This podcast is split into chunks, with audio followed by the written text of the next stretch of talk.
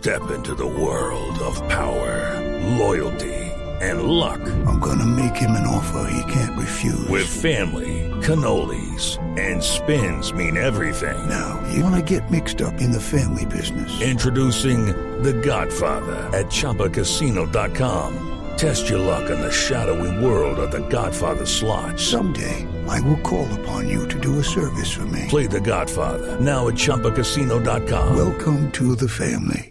No purchase necessary. VGW Group. Void where prohibited by law. 18 plus. Terms and conditions apply. El padre Alberto Linero es periodista y también está en Mañanas Blue. 6 de la mañana, 40 minutos. Como ustedes saben, me gustan las redes sociales.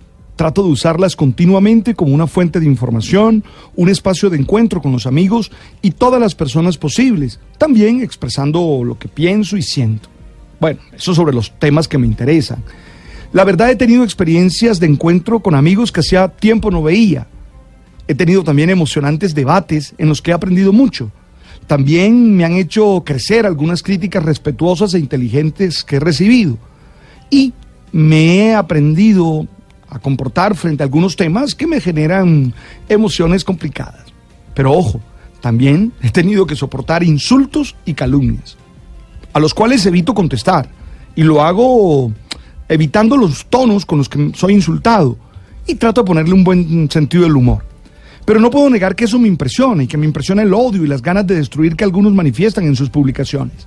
Es como si tuvieran un principio, primero se calumnia y luego se investiga, primero se insulta y luego se revisa la veracidad de los temas, sin entender las consecuencias que nuestras palabras le hacen a la dignidad de la otra persona, sin entender el dolor que le podemos causar a los hijos o familiares de ellas.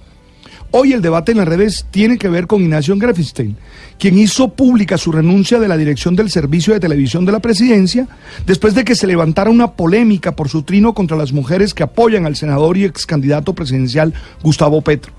Aunque el periodista había desactivado su cuenta de Twitter, una vez comenzaron las reacciones de rechazo en la red social, la habilitó en la noche de este lunes para comunicar su salida. La verdad, Valoro su gallardía de reconocer sin ningún amague su equivocación y disculparse públicamente, lo cual también a nosotros nos genera una enseñanza que debemos tener presente.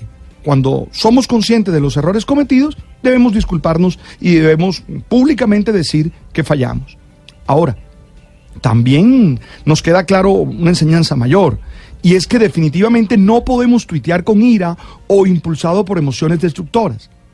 En este contexto, llama la atención el trabajo que se impone la Corte Constitucional al convocar una audiencia pública para este 28 de febrero para evaluar cómo se puede garantizar la libertad de expresión en las plataformas digitales, sin que se menoscaben los derechos al buen nombre, la honra y la intimidad. esto, esto resulta un tema interesante porque hay una relación dialéctica entre la libre expresión y estos otros derechos. Algunos se han preguntado si existe el derecho a insultar.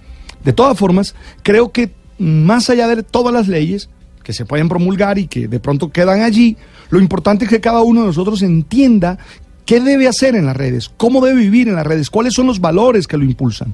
Por lo, por lo, pronto, te ofrezco tres criterios que a mí particularmente me sirven. Uno, no publicar sin confirmar y constatar la información que me llega. Dos, evitar publicar desde nuestra rabia e ira o en estado de embriaguez. Tres, recordar que detrás de las cuentas hay seres humanos que requieren nuestro respeto. Ey, no se puede abdicar de la posibilidad de criticar, pero esta no se puede confundir con insultar.